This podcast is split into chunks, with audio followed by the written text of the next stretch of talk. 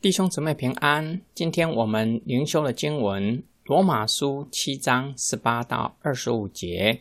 我知道，在我里头，就是在我肉体之中没有良善，因为立志行善由得我，行出来却由不得我。因为我所愿意的善，我不去做；我所不愿意的恶，我倒去做。我若做自己所不愿意做的，那就不是我做的，乃是住在我里头的罪做的。因此，我发现有一个律，就是我愿意为善的时候，便有恶与我同在。按着我里头的人，我是喜欢神的律，但我发觉肢体中另有一个律，与我心意中的律交战，把我掳去，服从我肢体中犯罪的律。我这个可怜的人呐，谁能救我脱离这死亡的身体呢？感谢神，借着我们的主耶稣基督。这样看来，我以心意服侍神的律，却以肉体去服侍罪的律。保罗所描绘的是重生得救的基督徒内心的挣扎，同时也让我们看到更新的生命已经开始。只是内部的更新不易察觉，需要一段漫长的时间，依靠圣灵攻克己身，叫声服我，才有可能显于外，结出圣灵的果子。保罗说道：“按着我里面的人是喜欢神的律，表达内在的生命被圣灵重生，是喜欢神的律，渴慕爱慕神的律法。但是发觉明白。”在肢体中有另一个律与神的律相敌对，是犯罪的律控制了我们的身体，使我们成为罪的奴隶。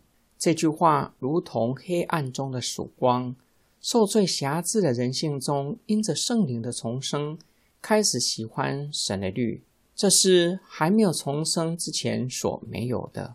我们需要刚强壮胆，活出重生的生命。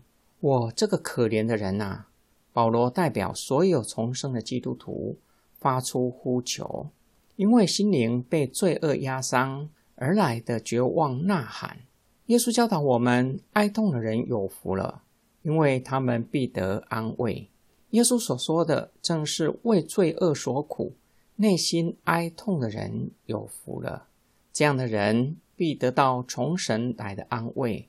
让人脱离被罪恶压伤的痛苦，我们没有办法靠着自己克服两个律的征战，唯有借着我们的主耶稣基督才能。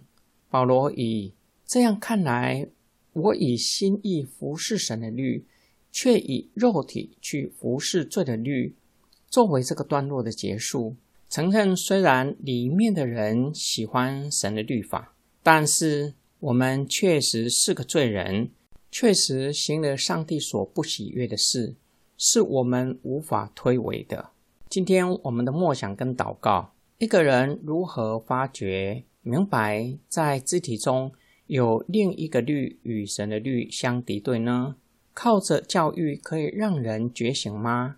假如教育做得到，犯罪事件必定能够日益减少。但是从现实的环境来看，这世代的人受的教育比以前高出许多，然而犯罪的比例和程度比以前更加的可怕。人有可能靠着自身的修行顿悟内心的挣扎，并且提供力量解决内心的挣扎吗？人无法单靠自己解决内心的挣扎，唯有借着主耶稣基督顺服圣灵。使里面的人越来越渴慕神的律，才能胜过罪的律。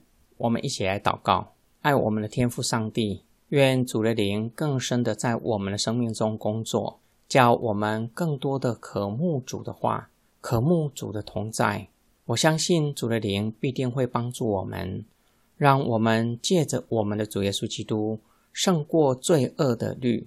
引领我们脱离罪恶和死亡的权势。我们祷告是奉救主耶稣基督得胜名祈求，阿门。